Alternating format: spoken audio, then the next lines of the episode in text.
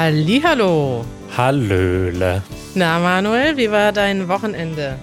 Mein Wochenende war sehr entspannt. Ich war gestern spazieren mit ein paar Freunden und habe Playstation gespielt. Mhm. Also so ein typischer Sonntag im Leben des Manuel Saalmann. Und du? Ja, schön. Ja, wir wollten ja gestern auch mit euch spazieren gehen und dann hat Ma äh, Janusz dich angerufen Ja. und äh, gesagt, ja, Manuel war schon spazieren. Ich möchte aber auch dazu sagen, Janusz hat angerufen, als gerade die Sonne unterging, quasi. Da Ja. kamen wir gerade zurück von unserem Spaziergang und da rieft, ru, ri- rieftet, ruftet, Rief, rieft, rief, aber Plural, rief, Rieft. rieft ihr an. rieft ihr an, rieft ihr beiden an. Also man würde normalerweise sagen, habt ihr uns angerufen Ja, und ähm, gefragt, ob wir jetzt spazieren gehen wollen. Und wir waren sowas von durchgefroren und eigentlich Ja. hatten unsere Spaziergänge beendet für den Tag. warum denn nicht? Ja, Janusz und ich sind dann ähm, zum Büro gegangen Aha. mit einem Bier in der Hand und Ja. haben äh, die Post abgeholt und sind wieder zurückgegangen. Man muss sich jeden Tag so ein kleines Ziel suchen, ne, wo man irgendwie hingeht. Ja. Weil es ist jetzt, es ist schon wieder diese Zeit, wo man den ganzen Tag drin sitzt und sich zwingen muss, einmal am Tag rauszugehen. Ja, und möglichst ähm, nicht so spät. Ich bin tatsächlich heute Morgen schon vor dieser Aufnahme ähm, eine Runde um den Block gegangen, weil ich heute Nein. den ganzen Tag verplant habe mit Gesprächen und Calls und all diesen offiziellen Dingen. Und Ja. es scheint so schön die Sonne gerade, da habe ich die Gelegenheit genutzt. Ich habe auch eben gesehen, dass die Sonne scheint. Das ist ja mittlerweile hier in Berlin was Besonderes, ne? Also Ja, wirklich. es hat irgendwie das ganze Wochenende geregnet. Äh, ich habe mir das auch vorgenommen. Gleich nach unserem Gespräch hier werde ich rausgehen und ähm, hoffentlich, wenn ich nicht wieder am Computer versacke. Die meisten Menschen, die uns zuhören, die wahrscheinlich so einen normalen Job haben, wo man morgens aus dem Haus geht und zur U-Bahn geht oder so, die lachen sich kaputt über unsere Probleme. Wie schaffen wir es, nicht. aus dem Haus zu kommen?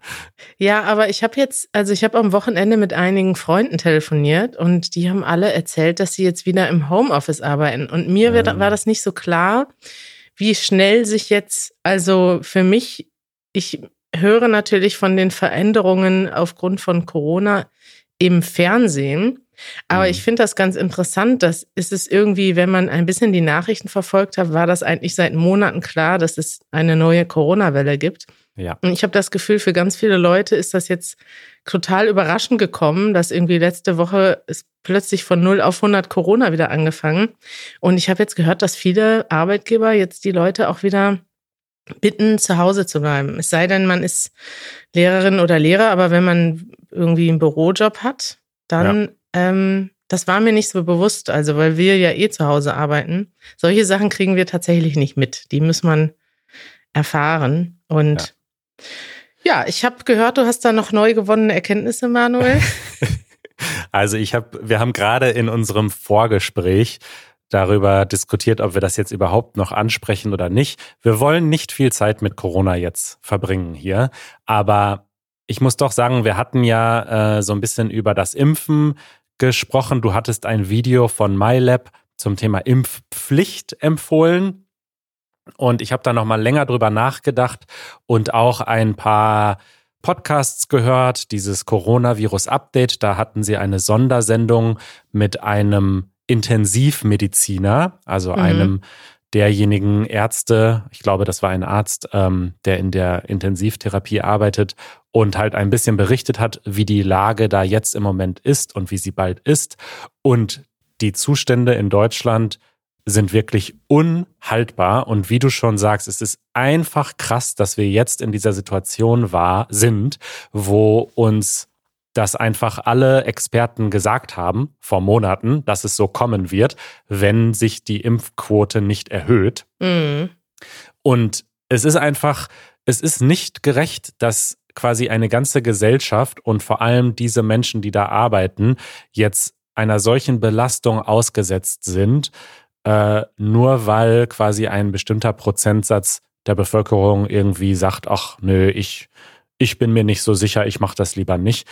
Es ist einfach, es ist nicht gerecht und es geht nicht.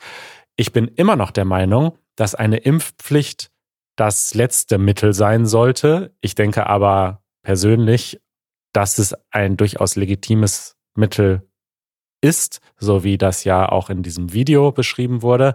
Aber ein Vorschlag, den habe ich noch äh, jetzt in einem Video äh, gehört. Mhm. Und ich muss sagen, am Anfang denkt man, wenn man das zum ersten Mal hört, äh, nee, das ist ja bescheuert. Aber ich habe mich überzeugen lassen. Und der Vorschlag ist, jeder, der sich impfen lässt, freiwillig oder das schon getan hat, bekommt 500 Euro bar auf die Hand. Ja, ist ganz schön viel Geld, ne? Das wird dann auch kosten bei 80 Millionen Deutschen. Das, das wird kosten, aber das wird weniger kosten als äh, dieses Drama, was wir jetzt haben. Also im Grunde ist es jetzt auch schon wieder zu spät dafür, aber das hätte man einfach mal machen können. Ähm, und es ist einfach so, wir haben es quasi über negative Anreize versucht, wie zum Beispiel, dass man jetzt für die Tests bezahlen muss, wenn man nicht geimpft ist. Und ja. negative Anreize funktionieren einfach viel, viel schlechter als positive Anreize. Und ich sag mal so, diese Querdenker oder so, oder diese Leute, die so wirklich, wirklich von ganzem Herzen an die Verschwörungstheorien glauben oder so, die würden sich auch von 500 Euro wahrscheinlich nicht leiten lassen. Aber die vielen, vielen Menschen, und das sind, glaube ich, die meisten, die halt einfach sagen, ja, ich weiß nicht so genau oder ich bin noch ein bisschen zögerlich oder wie auch immer, ich glaube, die würden relativ schnell ihre Meinung ändern bei so einem Betrag. Und ich finde das eine gute Idee. Und es wäre dann ja auch, sag ich mal, einfach eine Anerkennung für die Belastung, die ja wirklich alle Menschen jetzt seit zwei Jahren haben. Ja. Und also ich sehe das anders und ich würde dir gerne hier widersprechen, denn ich denke, die Impfpflicht sollte nicht das letzte Mittel sein. Mittlerweile bin ich doch davon überzeugt, also die Impfpflicht hätte ganz am Anfang stehen müssen und da hätte es einfach, also die, es ist einfach kommunikativ total falsch gelaufen, wenn man sagt, sich nicht impfen zu lassen und gegen die Impfung irgendwelche Verschwörungstheorien zu spinnen, ist eine legitime Meinung, die irgendwie diskutiert werden muss. Es ist nicht das ist nicht etwas, was wir diskutieren müssen, ob Bill Gates uns irgendwelche Chips einpflanzt. Das ist einfach Schwachsinn.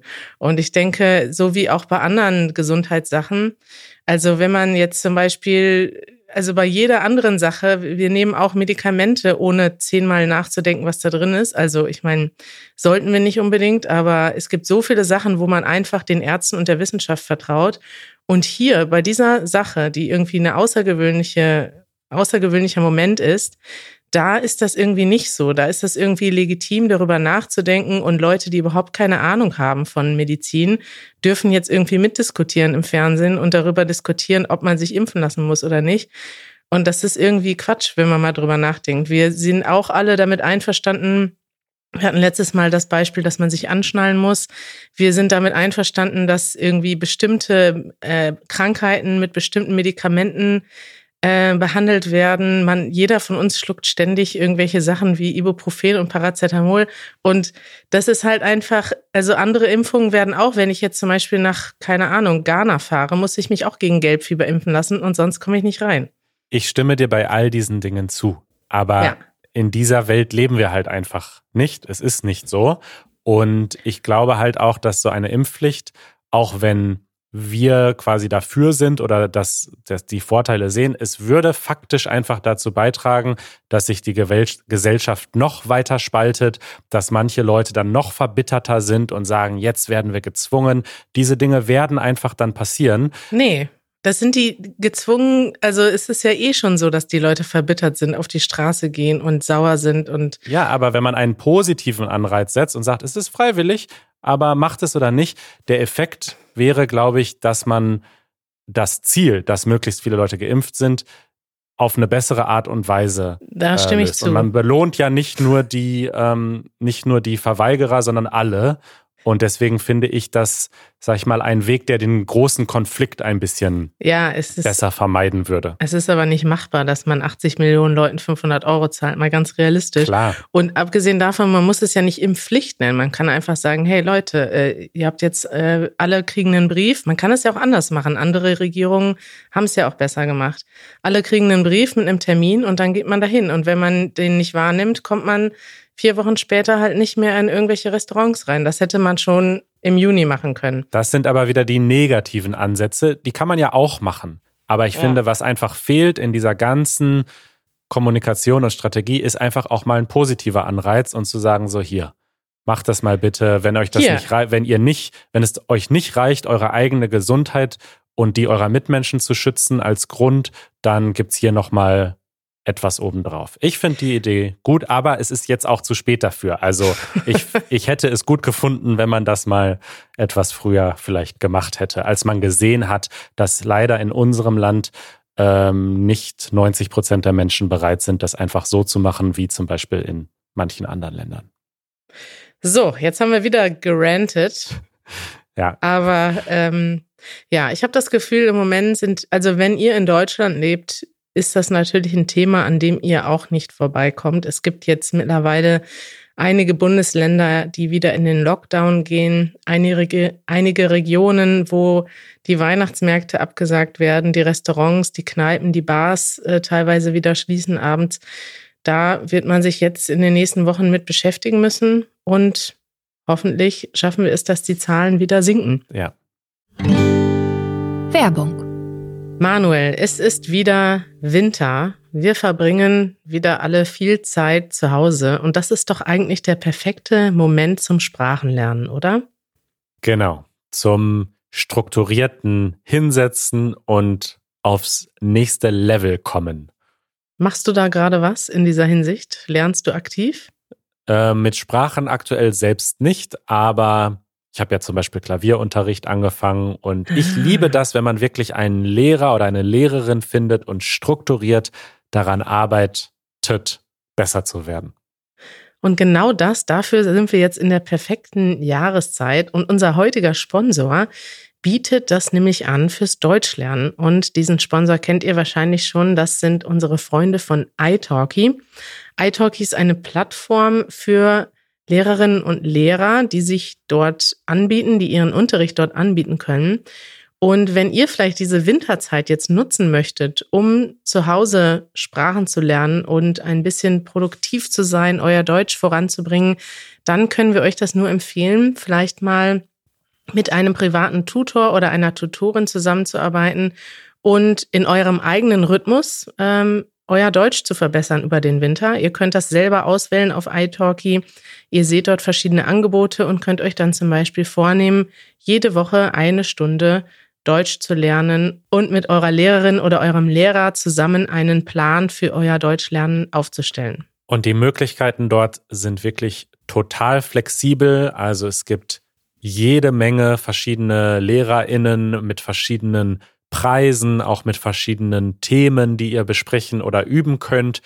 Und wenn ihr euch über unseren Link zum ersten Mal anmeldet, dann bekommt ihr sogar noch einen Gutschein für 10 Dollar beziehungsweise Credits von 10 Dollar von italki für die nächste Lektion geschenkt. Und unser Link, der steht in den Show Notes und der lautet go.italki.com slash Easy German Podcast. Also geht da mal hin, meldet euch an und macht mal eine Probestunde. Manuel, wir haben äh, ein ganz anderes Thema heute mitgebracht. Thema der Woche. Jo. Lass uns doch mal über was anderes reden. Was hältst Okay, du davon? Themenwechsel. Schnitt. Schnitt, Themenwechsel.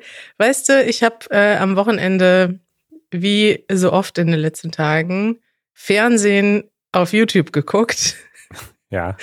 und äh, oder in der Mediathek. Ich ähm, ich ich sehe das so hier mit meiner, in Deutschland muss man ja GEZ-Gebühren zahlen. Man zahlt quasi, guck, Pflicht, man zahlt dafür, dass man freie journalistische Leistungen empfangen kann. Das nennt sich äh, GEZ-Gebühr. Dafür kriegt man die öffentlich-rechtlichen Sender. Die werden Das quasi nennt von sich mittler, der, mittlerweile Rundfunkbeitrag. Rundfunkbeitrag, ja. Also es im Prinzip werden wird freier Journalismus in Deutschland zwangsfinanziert. Ähm, und das ist aber gut so. Also ich bin ein Fan davon. Ich denke, dass wir echt äh, großartige Fernsehberichte haben und auch viel investigativen Journalismus, der in Deutschland stattfindet. Das, was ich jetzt gesehen habe, war ein bisschen investigativ. War jetzt keine äh, verdeckte Ermittlung für Monate, aber wir haben da ein Team gesehen. Hast du das gesehen, was ich dir hier verlinkt Nee, habe? leider noch nicht. Und zwar geht es darum, ein Team, ich habe zwei Berichte verlinkt. Einen findest du bei YouTube, das ist bei Steuerung F, das ist so ein jüngeres, kürzeres Format. Und eins findest du bei Panorama in der ARD Mediathek. Habe ich aber auch auf YouTube verlinkt. Und es geht darum, was mit Kleidung passiert, wenn die entweder zurückgegeben wird oder als Retour zurückgeschickt wird. Und zwar ist das nämlich so, das war mir nicht bewusst, dass einfach also es ist mir schon bewusst, dass super viel Kleidung hergestellt wird, die weggeworfen wird, aber es war mir nicht bewusst, in welchem Ausmaß. Und da haben die mal recherchiert, was eigentlich so passiert. Aber erstmal vorab, Manuel, bist du ein Kleidungstyp, der gerne shoppen geht? Nein. Also ich trage Kleidung. Insofern bin ich schon ein Kleidungstyp, aber ich äh, gehe nicht gern shoppen und meine, ich beschäftige mich ganz bewusst sehr selten nur mit meiner Kleidung. Immer ja. dann, wenn es irgendwie gerade wirklich nötig ist, weil irgendwie alle T-Shirts durchgetragen sind. Und ich mache das wirklich so, ich versuche das so zu bündeln und selten zu machen. Wie oft gehst du einkaufen? Gehst du überhaupt noch einkaufen oder bestellst du online? Ich bestelle online, da wirst du mir sicher gleich erzählen, ob das besser oder schlechter ist. Aber tatsächlich ist der psychologische Schmerz, den ich empfinde, wenn ich in einer Shopping Mall stehe und dann in die verschiedenen Geschäfte laufen muss und dann Sachen vom Haken nehmen muss und dann in die Kleidungskabine gehen muss und mich da ausziehen muss vor diesem Spiegel. Ich halte das nicht aus. Das ist wirklich kein Spaß. Ich mag das nicht und deswegen war ich sehr früh äh, on board, als es hieß, okay, man kann auch online sich Sachen schicken lassen, die zu Hause anprobieren und hoffentlich passen sie und man behält sie. Und wenn nicht, ja. dann schickt man sie zurück. Ja, und wie oft machst du das jetzt so, dass du dir neue Klamotten nach Hause bestellst? Ein, zweimal im Jahr. Das ist krass, Manuel. Da hast du aber einige Trends verpasst, würde ich sagen. Oh, warum? Ja, weil ja. Es Ach, Kleidungstrends. Ja ich ja. weiß nicht, ob es bei schwarzen T-Shirts und schwarzen Hosen so viele Trends gibt. Die sind eigentlich, verändern sich nicht so oft. Okay, also du bist so der ähm, Steve Jobs, Mark Zuckerberg-Typ, der jeden Tag das gleiche T-Shirt trägt aus. Ja, nicht ähm, ganz. Also manchmal nee. riskiere ich es auch und bestelle mir ein T-Shirt mit bunten Punkten oder so. Oder oh. mal ein Pulli in grün. Äh, wow. Aber das ist jetzt schon ziemlich wild dann für meine Verhältnisse. Ja, ist eigentlich schade für diesen Podcast, denn wir sind da beide sehr ähnlich. Es wäre jetzt schön, wenn wir so einen richtigen Shopping-Fanatiker hier noch dabei hätten, der oder die gerne shoppen geht. Bei mir ist es sehr ähnlich. Also ich muss sagen, dass ich ähm, manchmal denke ich, oh, jetzt könnte ich neue Kleidung haben wollen. Und dann bestelle ich mir was online, probiere zwei, drei, vier Sachen an, schicke zwei zurück und behalte zwei. Das passiert bei mir auch so, weiß ich nicht. Ja, so viel öfter auch nicht. Ich würde sagen, drei oder viermal im Jahr und ja. mit Schuhen vielleicht auch ein bis zweimal. Also ich habe jetzt so ein paar Winterschuhe und ein paar Sommerschuhe. Und wenn die kaputt sind, kaufe ich mir neue. Ja, geht mir ähnlich. Und ich kaufe mir dann sogar das gleiche Paar. Also ich habe so meine Lieblingsschuhe. äh, ich auch. da ich musste auch. ich, aber da bin ich schon richtig, da bin ich schon richtig, ähm, ja, ich hatte da so einen richtigen Schock erlebt, weil ich dann gemerkt habe, dass dieses Modell nicht mehr hergestellt wird. Also das ja. ist dann so, dass irgendwie jedes Jahr gibt's ein neues Modell und meine Lieblingsschuhe äh, gibt's gar nicht mehr. Ich habe die dann natürlich trotzdem irgendwie gefunden über irgendeinen Händler, der ja. sie noch im Keller hatte. Aber das ist zum Beispiel ein Problem. Richtig, du sagst schon, jedes Jahr gibt es einen neuen Schuh. Es wird dich vielleicht schockieren zu hören, dass es teilweise bei manchen Anbietern jede Woche neue Kollektionen gibt. Und zwar Schuhe, Kleider, Hosen, alles Mögliche. Und darum geht es auch in diesen beiden Beiträgen, die ich verlinkt habe. So die die Grundidee, die dort vermittelt wird, das ist für viele jetzt wahrscheinlich keine Überraschung, ähm, aber ist, dass Mode zu einem Wegwerfprodukt geworden ist. Das heißt, wir bestellen uns immer mehr im Internet und es wird auch immer mehr hergestellt. Also das heißt, früher gab es vielleicht irgendwie bei einem Modegeschäft dreimal, viermal im Jahr eine neue Kollektion, Herbst, Frühling, Sommer, Winter. Und dann kommen neue Kleidung raus. Und mittlerweile ist das so, dass es in manchen Geschäften jede Woche oder jede zweite Woche eine neue Kollektion gibt. Und damit wird quasi der Kaufanreiz gesteigert, dass man sich nächste Woche schon wieder was Neues kaufen kann. Und da habe ich so ein paar Zahlen rausgeschrieben aus dieser Doku, die ich ganz interessant fand, dass zum Beispiel 40 Prozent der Kleidung, die hergestellt wird, nie verkauft wird. Also es wird so viel so schnell hergestellt, dass man das gar nicht alles verkaufen kann. Was findest du das überraschend oder nicht, diese Zahl? Ja, also sie ist sehr traurig, aber nicht überraschend. Es ist ja mit Nahrungsmitteln ganz ähnlich, zumindest in Europa.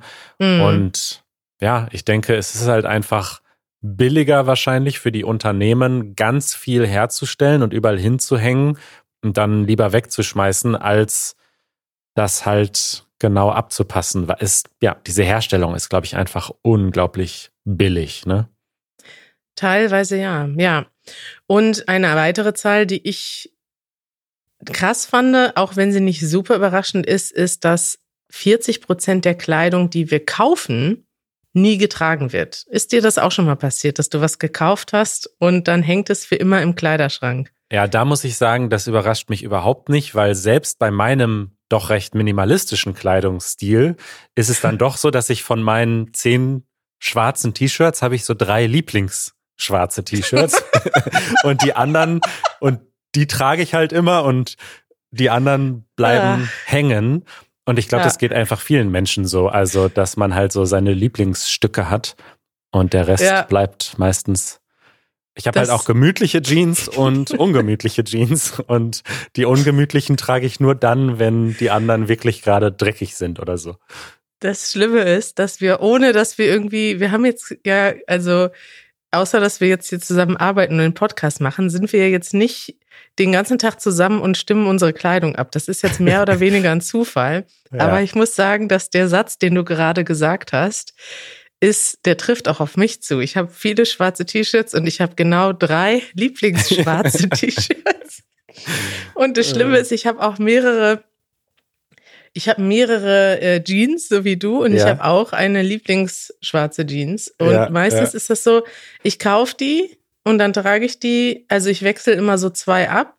Und wenn die kaputt sind, kaufe ich die gleiche nochmal. Und ich merke mir sogar extra, ich versuche die schon vorher einzuspeichern, weil ich weiß, dass die unter Umständen in einigen Wochen nicht mehr da sind, so dass ich die überhaupt noch finde. Manche Klamotten sind nämlich noch online, werden aber nicht mehr im Katalog angeboten. Und ich hasse das, ständig neue Sachen zu bestellen. Ich will einfach, wenn ich was finde, trage ich das und dann finde ich das. Also, was ich gerne mal neu kaufe, sind vielleicht Jacken und Schuhe. Da freue ich mich auch mal, wenn die dann anders aussehen. Aber ansonsten die Grundkleidungsmittel, ja. die, warum werden die nicht einfach jede immer wieder das Gleiche hergestellt und ich kann mir immer wieder das Gleiche kaufen? Ich verbringe so viel Zeit damit, die Sachen, die ich schon hab, nochmal zu suchen das ist einfach, naja. Vielleicht sollten wir eine Kleidungsfirma gründen, wo, wo es einfach keine saisonale Kleidung gibt. Es ändert sich nie was. Es sind einfach die gleichen drei T-Shirts ja. und die werden 50 Jahre lang verkauft. Garantiert. Ändert sich ja. nichts. Ja. Manuel und Karis schwarze T-Shirts. Das wäre doch, das wäre doch ein äh, super Name. Nennen wir auch so schwarze T-Shirts. Ja. Toll. Ihr könnt uns ja mal schreiben, ob ihr bei uns einkaufen würdet. Ich weiß es nicht. Was ich interessant fand, also was die dann gemacht haben, denn das, was wir jetzt beschrieben haben, dass einfach viel Kleidung hergestellt wird und es auch so billig ist, die Kleidung herzustellen, ist gleichzeitig eine große Klimasünde. Und das ist jetzt eine Zahl, die mir nicht so bewusst war, dass 10 Prozent aller weltweiten CO2-Emissionen durch Kleidung entstehen. Und da reden wir, also wir beide, würde ich sagen, sind ja schon ein bisschen umweltbewusst und reden öfter darüber, dass wir zum Beispiel nicht fliegen wollen oder versuchen irgendwie ja ein bisschen nachhaltiger zu leben.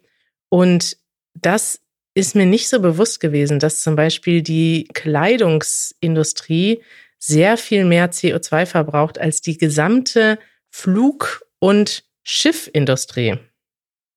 Ja, das ist absolut krass. Also ich wusste, ich kannte diese Zahl auch nicht. Ich wusste natürlich, dass Konsum generell, also alles, was wir so kaufen, da ist es sehr leicht zu vergessen, dass das ja wahnsinnig aufwendig ist, Dinge herzustellen und da sehr viel Transport. Also manche Dinge werden ja wirklich irgendwie von China nach Amerika und wieder nach China zurück und dann wieder nach Amerika zurück. Äh, immer mit Schiffen transportiert, weil dann da das zusammengesetzt wird und da das zusammengesetzt wird. Also man vergisst, ja. was da alles dazugehört und dass das bei Kleidung nicht anders ist, ist auch nicht verwunderlich. Aber ja, ist krass. Ja, Transport, Wasserverbrauch für die Kleidungsherstellung, da kommt vieles zusammen.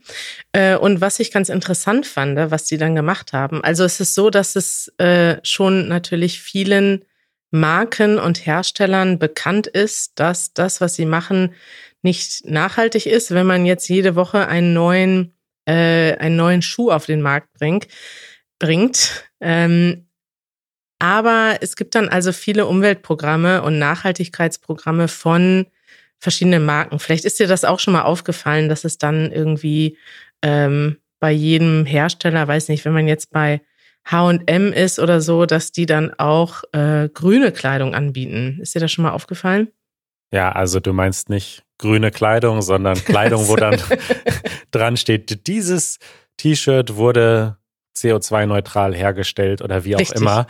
Ich sehe das auch manchmal, aber ich denke dann immer so, ja, das ist ja toll, dass ihr irgendwie so ein T-Shirt habt, äh, aber das bedeutet ja im Umkehrschluss einfach nur, dass alles andere eben nicht so hergestellt wurde.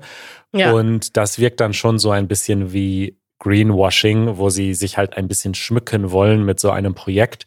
Aber die Realität ist halt, dass wahrscheinlich 99 Prozent der Kleidung, die gekauft wird, eben nicht so hergestellt wurde. Das auch, genau. Und in diesem, in diesem Beitrag, den Sie da haben, da haben tatsächlich äh, Redakteure über mehrere Monate mal versucht herauszufinden, was mit bestimmten Programmen passiert. Und ganz konkret haben sie sich Turnschuhe, Sneaker äh, auf Neudeutsch, nee, nicht auf Neudeutsch, insgesamt werden die Sneaker genannt, aber das alte deutsche Wort dafür ist Turnschuh. Die haben sie sich mal angeguckt. Und zwar ganz interessant, es gibt nämlich Programme, wo, ähm, wo man Sneaker zurückgeben kann. Also Nike hat zum Beispiel so ein Programm, wo sie sagen, hier, ihr könnt eure alten Nikes wieder mitbringen. Die werden dann wiederverwertet abgecycelt sozusagen. Und daraus werden dann neue Turnschuhe gemacht oder auch andere Sachen gemacht. Und dafür könnt ihr dann neue kaufen. Damit versucht man quasi das schlechte Gewissen zu entlasten. Ne? Damit mhm. ich jetzt nicht den 20. Schuh kaufe und die stehen alle rum oder werden in der Mülltonne landen, sondern ich bringe die alten Schuhe zurück. Und was sie dann gemacht haben, ist, dass sie mehrere Prominente gefragt haben aus Deutschland, da, um das noch ein bisschen spannender zu machen ihre alten Schuhe abzugeben. Und diese Schuhe haben sie dann mit GPS-Trackern versehen und haben mal geguckt, was eigentlich passiert nach dem Abgeben. Ob die dann tatsächlich irgendwo wiederverwertet werden oder ob die vielleicht einfach von den Unternehmen dann in Müll geschmissen werden, statt dass du sie selber in Müll schmeißt. Ja. Und rat mal, was das Ergebnis war. Mülltonne. Mülltonne war fast immer das Ergebnis. Ich glaube, in einem Fall war es so, dass sie tatsächlich in einer Recyclingfabrik gelandet sind. Also sie sind dann quasi diesen Schuhen hinterhergefahren, haben da da angeklopft und haben gesagt, so ja, wir würden gerne wissen, was hier passiert. Werden hier die Schuhe äh, recycelt oder nicht? Und bei einigen sind sie dann heimlich mit versteckter Kamera reingegangen.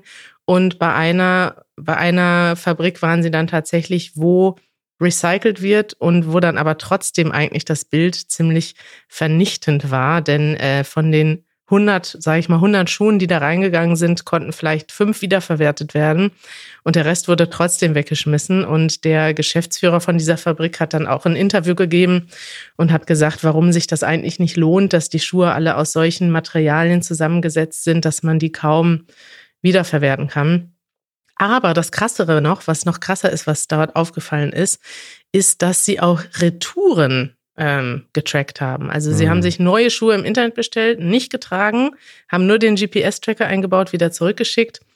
Und das ist eigentlich verboten. Also das ist tatsächlich in Deutschland zumindest. Ich kenne mich jetzt beim europäischen Recht nicht so aus, ist das ähm, ja, verboten. Man darf nicht Neukleidung wegwerfen und sie haben das tatsächlich nachvollziehen können, dass ein komplett neuer Nike-Schuh äh, von Deutschland nach Belgien geschickt wird in eine Fabrik, wo sie zerschreddert werden.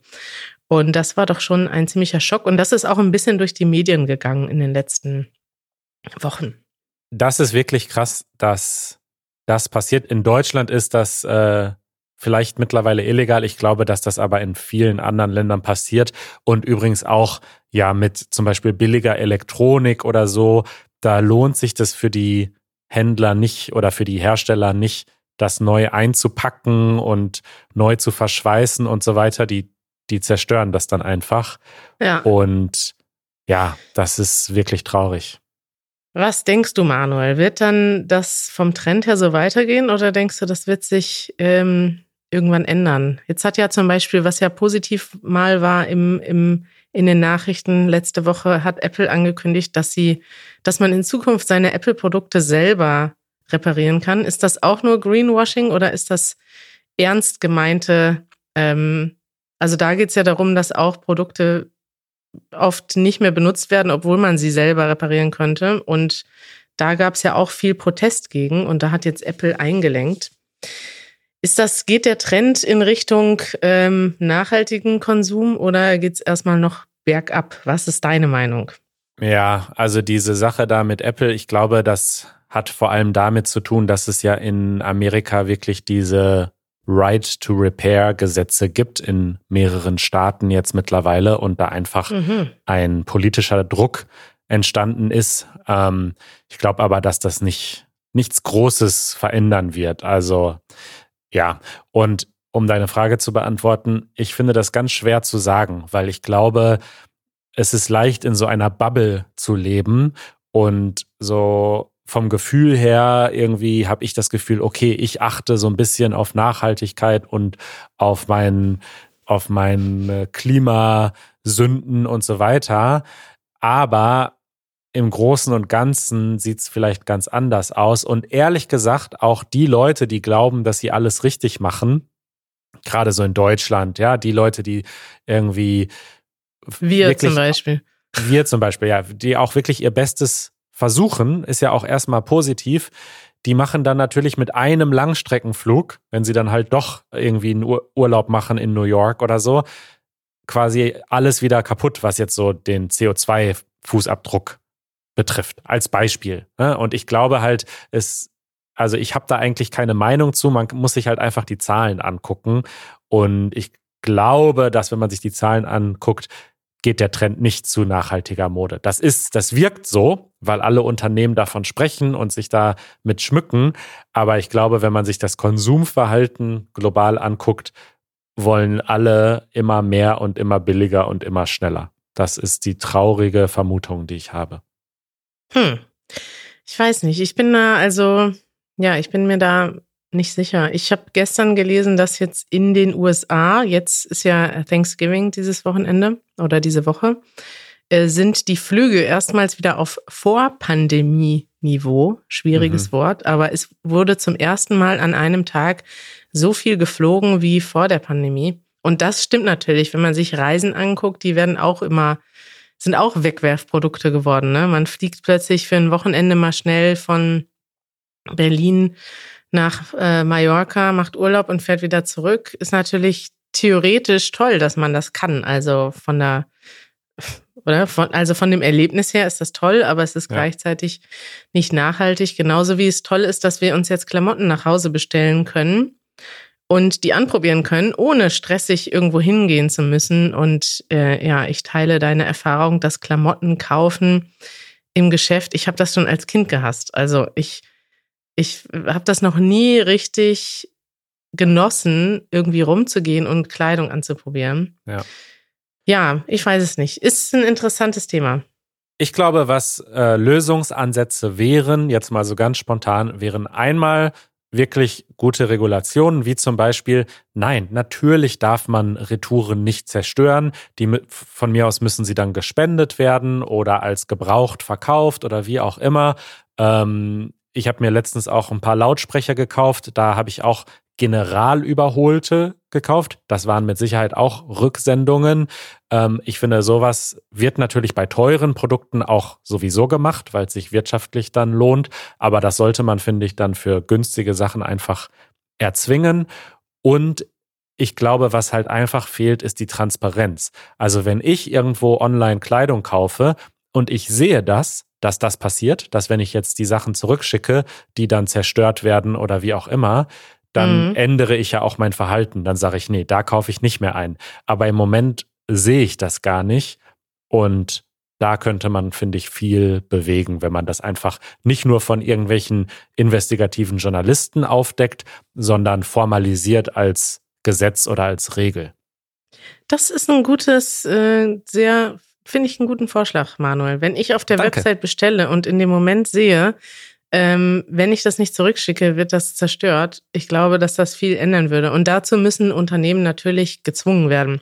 Das macht ja keiner freiwillig. Insofern ja. ist ja im Prinzip dann doch politischer Druck gut. Und wenn wir uns selber ja. entscheiden, etwas zu ändern als Konsumenten und vielleicht auch Druck aufbauen, also ich meine, wenn man sich mal die deutschen Supermärkte anguckt, hat sich ja in den letzten zehn Jahren also massiv viel verändert. Also ja. äh, wenn ich mir angucke, was es für Produkte gibt, das ist mittlerweile, ist nicht überall so, aber in den großen Städten wollen die Leute nachhaltig kaufen, bio kaufen, vegan kaufen, weniger Fleisch essen. Und das hat ja was damit zu tun, dass man sein Konsumbewusstsein verändert.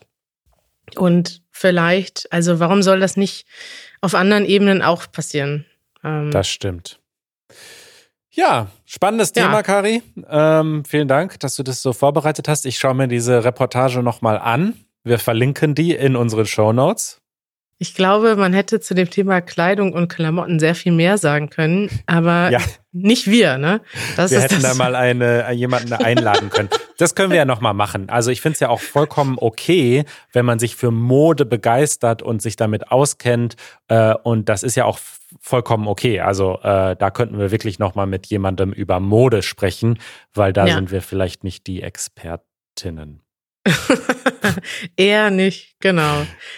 Spannend, ja. Manuel. Schön, dass wir darüber gesprochen haben. Und ähm, ja, ich denke, wir sollten das nochmal im Auge behalten mit unserem, unserer Business-Idee. Drei schwarze T-Shirts. 50 Jahre Updates garantiert. wir sollten gleich schon mal die Domain kaufen. Ja. Schwarze-T-Shirts.de. Ja. Mal sehen, ob es die schon noch gibt. Warte mal eben. T-Shirts.de. Ah, ist noch frei. Super. Los. Los. Manuel. Die kaufen, kaufen wir uns. Manuel und Karis schwarze T-Shirts. Ich freue mich auf unser gemeinsames Business. Ich mich auch. Bis dann. Bis dann. Ciao. Ciao.